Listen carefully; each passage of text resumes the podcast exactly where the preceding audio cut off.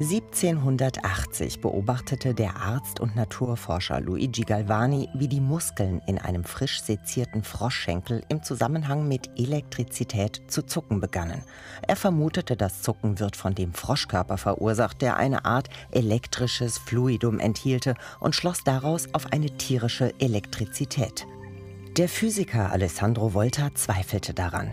Er führte elektrische Experimente mit verschiedenen Metallen durch und stellte fest, die Metalle, mit denen Galvani die Froschschenkel berührte, erzeugen die Elektrizität.